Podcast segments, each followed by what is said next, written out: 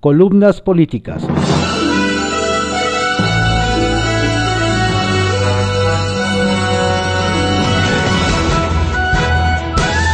Vamos con algunas columnas políticas en la audiosíntesis informativa de Adrián Ojeda Román, correspondiente a hoy, miércoles 16 de diciembre de 2020.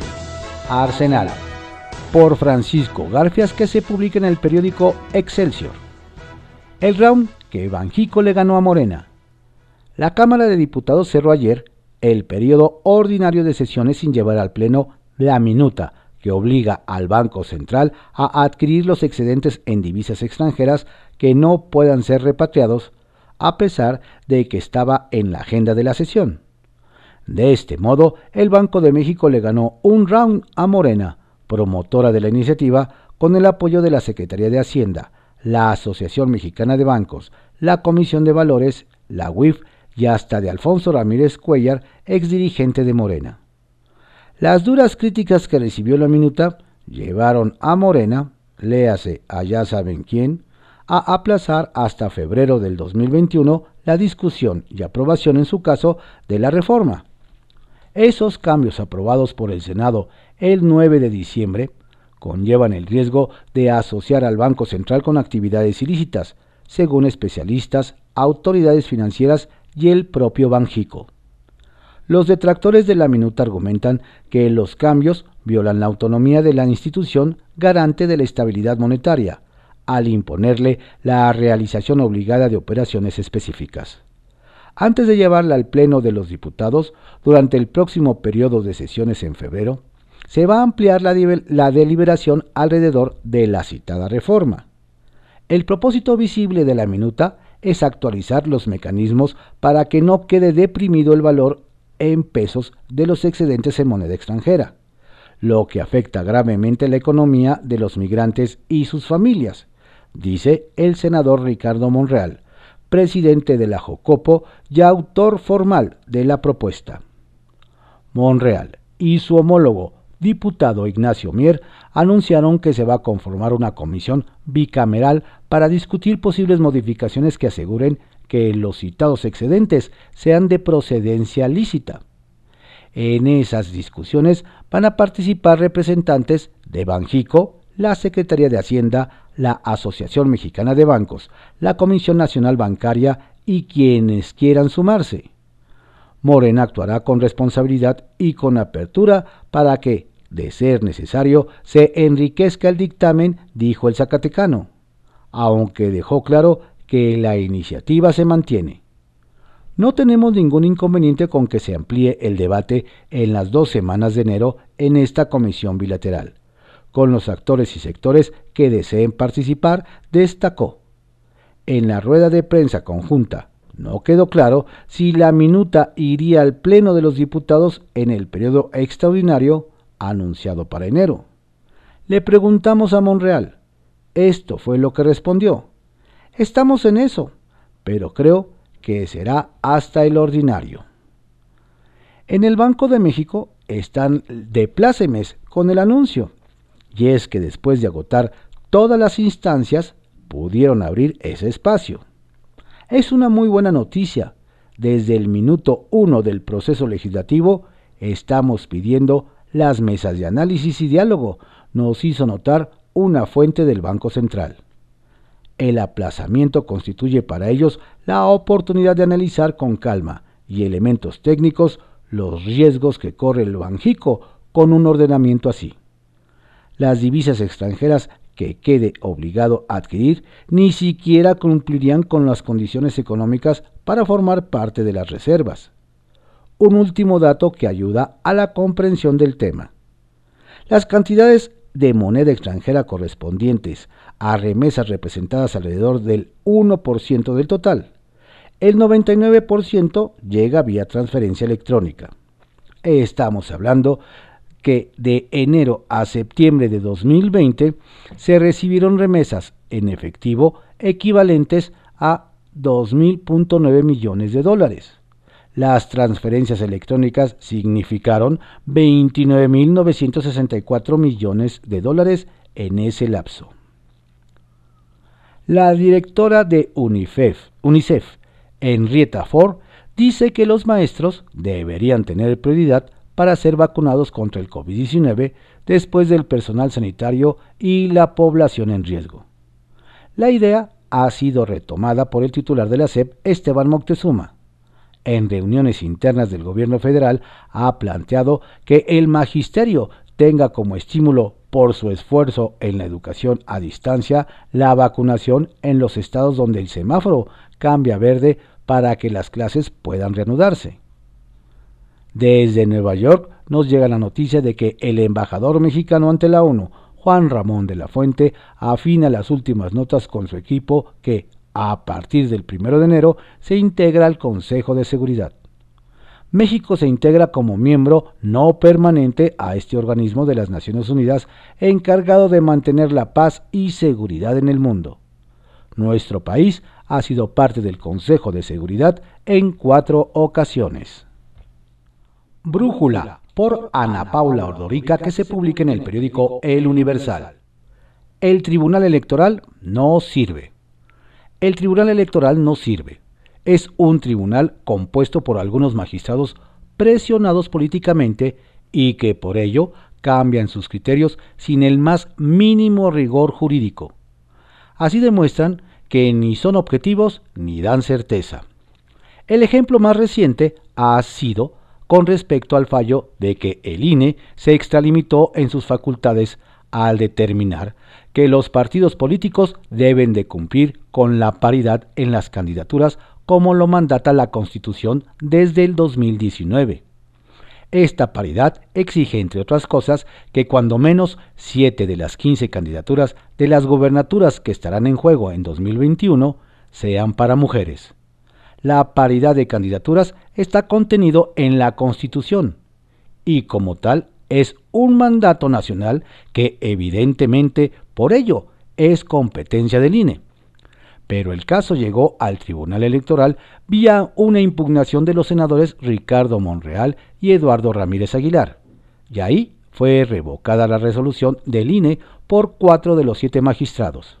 El presidente José Luis Vargas, Felipe Fuentes, Indalfer Infante, González y Felipe de la Mata.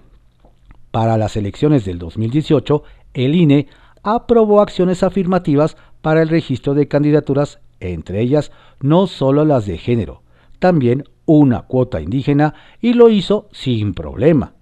Los magistrados Fuentes, Infante, de la Mata y el presidente Vargas eran integrantes del Tribunal Electoral entonces, y sin embargo algo que apoyaron antes, ahora lo revocan. Así, ante los mismos criterios de las elecciones de 2018, hoy los cuatro magistrados mencionados fallan de manera distinta. Esto es una señal clara de que algo está mal en el Tribunal Electoral, de que son magistrados que cambian criterios y con ello le quitan certeza, fortaleza y claridad al órgano electoral que es la última instancia en materia electoral. Hay que aclarar que las, presiones políticas a los magistrados siempre han existido, pero lo que no habíamos visto antes son los bandazos de ahora.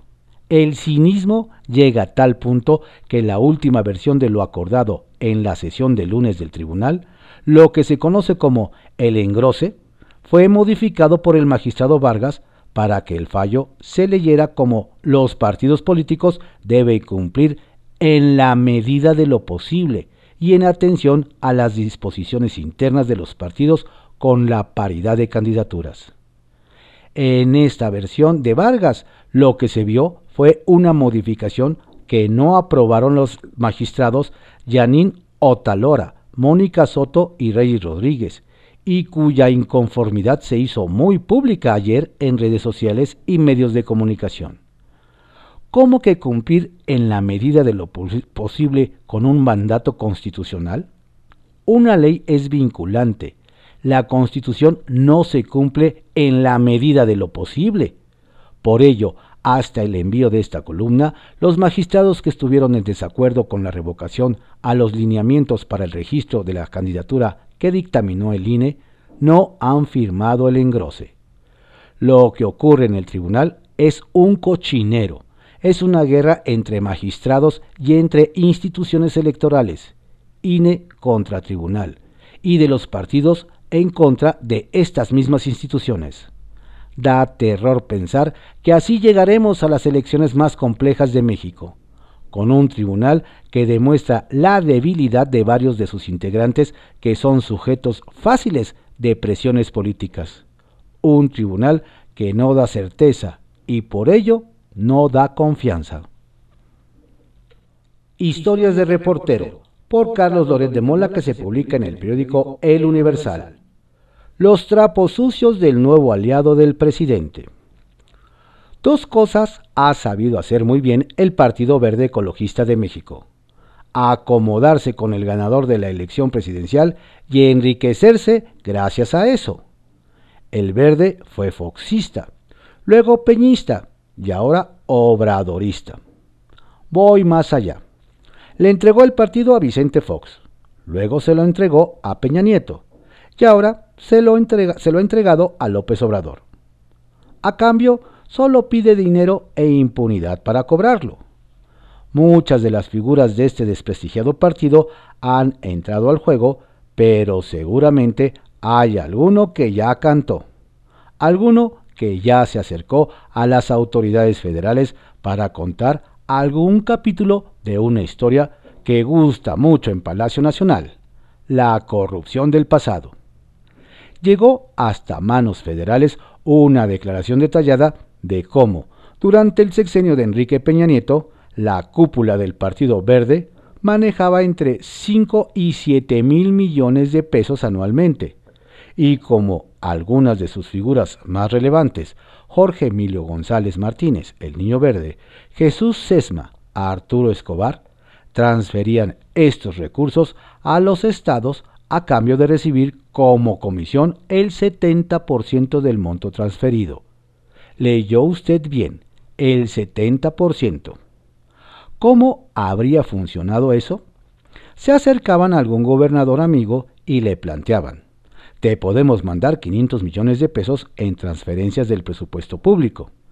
De esos 500, tú nos regresas 350 millones en efectivo o en depósito a empresas fantasmas, pero te quedas con 150 millones que puedes usar para lo que quieras porque te los vamos a mandar no etiquetados. Los pactos se daban lo mismo en oficinas públicas que en oficinas alternas y restaurantes de lujo. Los esquemas salpicaron a gobiernos de Sinaloa, Michoacán, el Estado de México, la Ciudad de México, entre otros. En algunos casos el servicio incluía lavado, echando mano de factureros y negocios falsos para facilitar al mandatario el uso libre del dinero público. Este asombroso esquema 70-30, patrocinado por el gobierno federal y cristalizado por su aliado el Partido Verde, habría prevalecido varios años. El dinero no necesariamente terminaba íntegramente en los bolsillos personales de figuras del partido y gobernadores, sino que podía usarse también en la operación electoral. El apoyo a las campañas por encima de los topes de los gastos que establece la ley, sobornos, etc. Me relatan que la persona que cantó dio explicaciones detalladas. En el verde ya lo saben, ya hay cruce de señalamiento sobre quién fue el que cantó.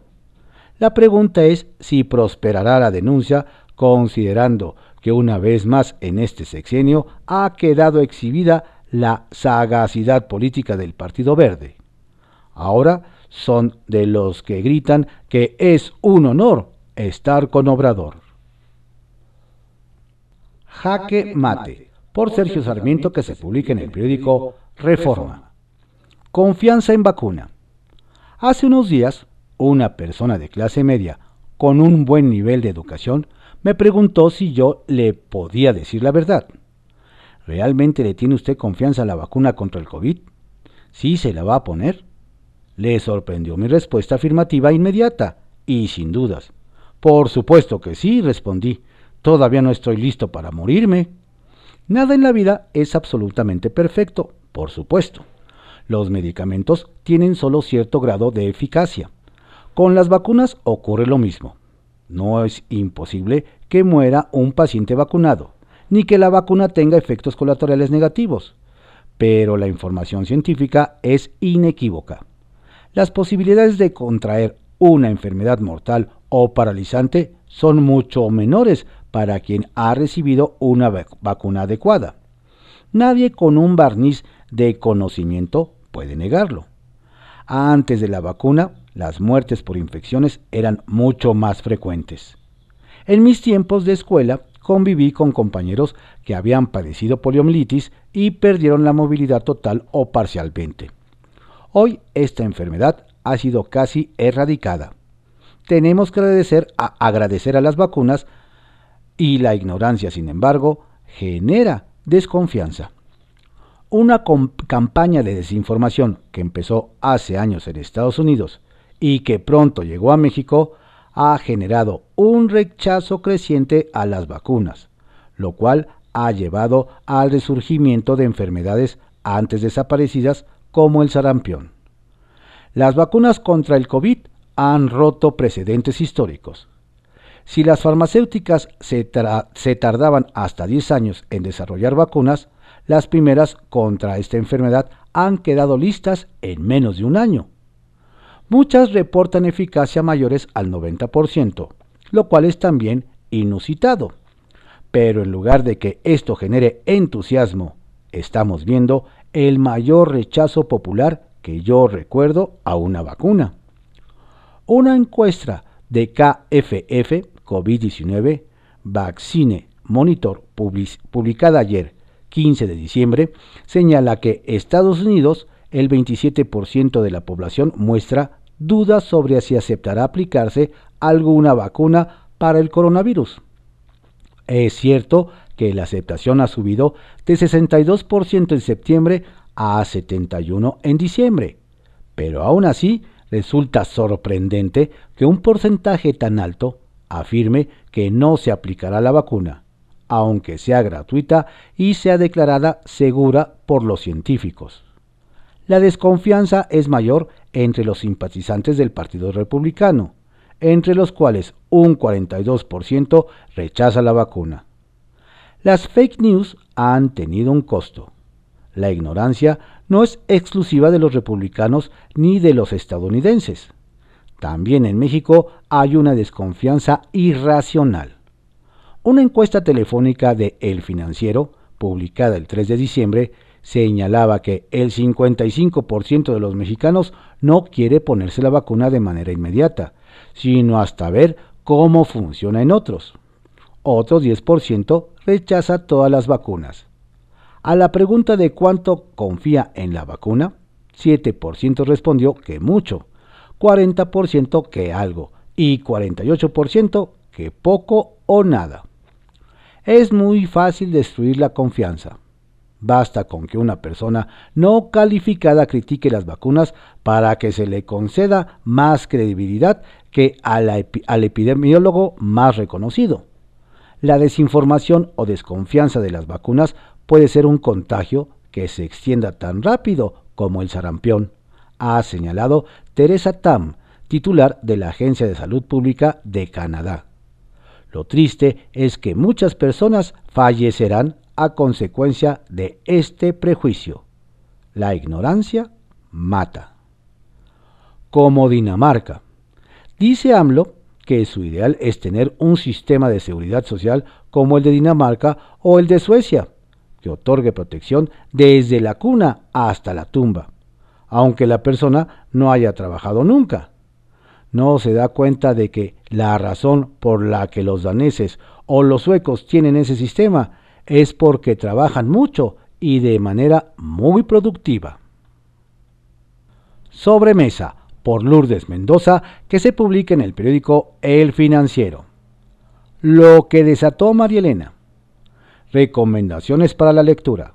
Se requiere tener tiempo, papas sabritas, tequila, mezcal, mimosas, chelas y unos cacahuates Maffer.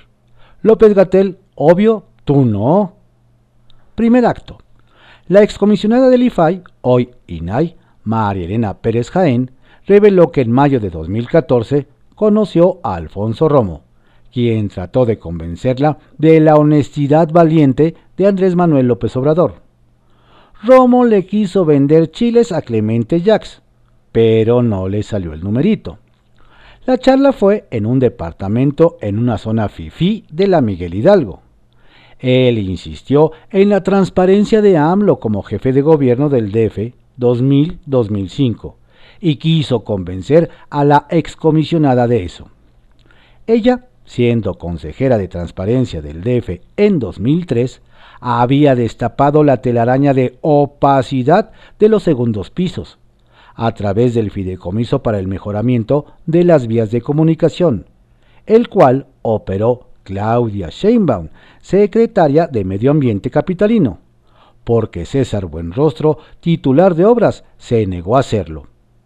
AMLO ordenó a sus diputados locales en la Asamblea Legislativa que destituyeran a María Elena como consejera, lo cual hicieron, pero la Suprema Corte de Justicia de la Nación ordenó su reinstalación, así como lo está leyendo. Ojo, luego supimos que de ese fideicomiso se hicieron pagos injustificados por 323.3 millones de pesos a las empresas que se encargaron de la obra, entre otras, por no decir cientos de irregularidades detectadas en las auditorías. No eran ni son nada diferentes a los que critican al PRIAN. Regresemos a la reunión. María Elena le dijo a Romo que AMLO no tenía amigos, sino lacayos, literal, ¿eh? que se convierten en cómplices y que el tabasqueño solo quería a un empresario exitoso como interlocutor con la iniciativa privada. Seis años después, luego de que Romo dejara la oficina de la presidencia de la República, la excomisionada lanzó un Te lo dije, Poncho, te lo dije. Segundo acto. Tras la revelación de Pérez Jaén salieron casos similares. Roberta Garza, escritora y baluarte de Nuevo León, contó una anécdota de 2011. Como una calca a la de María Elena, Romo también le relató los desayunos y la vida doméstica y austera de AMLO y Beatriz. Y le dijo que nunca había encontrado señales de corrupción en la gestión del entonces jefe de gobierno del Distrito Federal, ahora presidente de México. Pero tampoco la convenció. Pónganse cómodos y saque más botana. Pues no fueron las únicas. Al parecer, Poncho Romo llevaba años con la misma cantaleta de los austeros desayunos bucólicos. Lo mismo lo decía a empresarios y analistas que a políticos. Ahora échese un fuerte. Ante lo revelado por María Elena, el expanista Manuel Cloutier escribió en Twitter, María Elena Pérez Jaín, yo fui de los que cayó en los engaños de una cena en ese departamento, y así caí en otros engaños, como cuando en una cena en el hípico de Poncho nos dijo, AMLO, yo no voy a polarizar al país.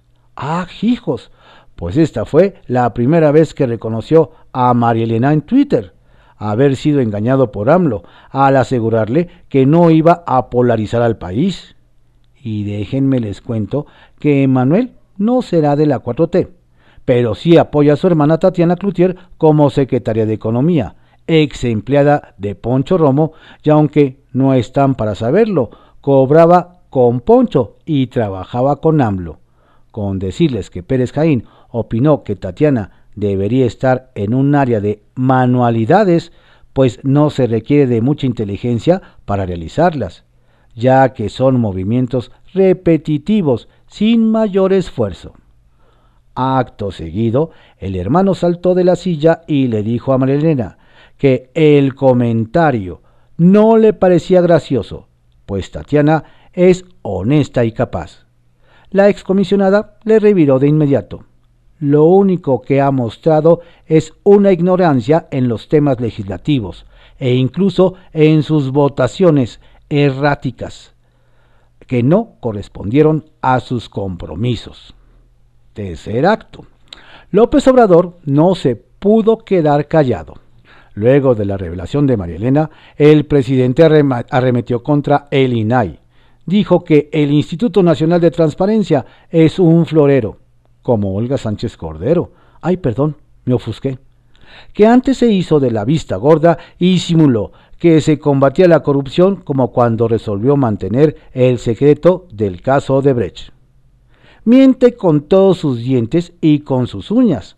La transparencia para él es algo que odia, porque lo obliga a entregar lo que quiere ocultar o lo que afirma en sus mañaneras y no puede comprobar.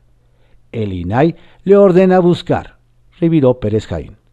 Y no es por intrigar, pero ella tiene razón, pues la Fiscalía General de la República es quien se ha negado a entregar la información de las investigaciones de Odebrecht, ordenadas en las resoluciones del INAI. Ah, pero la cosa no acaba ahí. El pasado martes, AMLO insistió en que el INAI e instituciones como COFESE, IFT y CONSAR deberían revisarse porque no tienen función social. Por no dejar. Casualmente, todos los organismos que AMLO llama floreros son reguladores constitucionalmente autónomos y no puede controlarlos. Luego entonces no se puede dudar que en una de esas algún legislador de Morena quiera quedar bien con el jefe y proponga reformar, diluir o eliminar algunas de estas instituciones. Luego entonces, ¿cómo se llamó la obra? La cereza. El próximo 6 de junio hay elecciones para renovar la Cámara de Diputados. Y el mensaje es muy claro. Queremos un país de pesos y contrapesos o de un solo hombre. ¿Ya verificó que su credencial del INE esté vigente? En privado, por Joaquín López Dóriga que se publica en el periódico Milenio. La carreta por delante de los bueyes. Algo ocurrió que llevó al presidente López Obrador a cambiarle la señal a Ricardo Monreal y detuvo las reformas a la ley orgánica del Banco de México, programada para ayer en la Cámara de Diputados donde estaba citada la Comisión de Hacienda a las 10 de la mañana para dictaminar la minuta aprobada en el Senado y sin tocarle una coma, como les gusta a las bancadas de Morena y allá saben quién. Ignacio Mier, coordinador de Morena en San Lázaro y presidente de su Junta de Coordinación Política, se reunió por la mañana con López Obrador, de donde salió la decisión que ya había resuelto con Ricardo Monreal en el sentido de posponerla. Y así fue.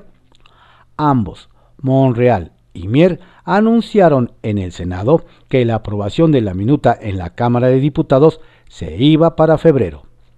Y es que no se aguantó la presión crítica a esta intervención del Ejecutivo en la autonomía del Banco de México vía el legislativo creo que hubo una sola voz a favor. Todas las demás fueron en contra, desde el gobernador del Banco de México, Alejandro Díaz de León, hasta la del titular de la UIF, Santiago Nieto, pasando por los subgobernadores Gerardo Esquivel y Jonathan Heath. Las organizaciones empresariales, la misma asociación de bancos y ya a decisión pasada reapareció el secretario Arturo Herrera para celebrarlo. Y enseguida todos los que promovieron y votaron por esa iniciativa salieron a destacar la necesidad de escuchar y ampliar las deliberaciones y el análisis por la profundidad de la reforma, es decir, volviendo a poner la carreta delante de los bueyes, sin alusión alguna, cuando eso que ahora plantean tenía que haber sido antes de aprobarla en el Senado. Les digo, la carreta por delante de ya saben quiénes. Retales. 1. Ausencia. Desde la madrugada de ayer, el ministro Luis María Aguilar Morales reportó que la persona que le maneja había dado positivo de COVID el lunes y que por respeto a los demás seguiría a distancia el informe anual del presidente Arturo Saldívar al que asistió el presidente López Obrador acompañado de su esposa y el consejero jurídico Julio Scherer. 2.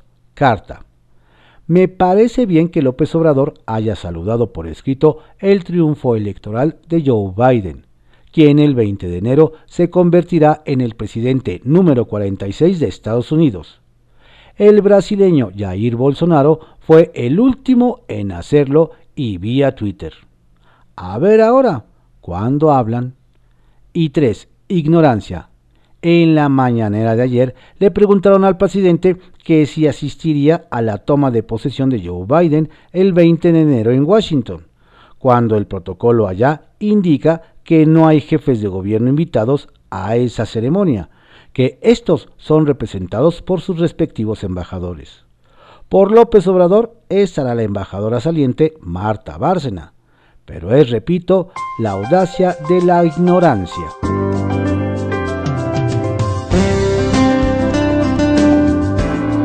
Estas fueron algunas columnas políticas que se publican en periódicos de circulación nacional en la audiosíntesis informativa de Adrián Ojeda Román, correspondiente a hoy, miércoles 16 de diciembre de 2020. Tenga usted un estupendo día, por favor cuídese mucho. Si va a salir, tome su sana distancia y utilice de buena manera el cubrebocas. Y si puede evitar salir, quédese en casa. Destination unknown,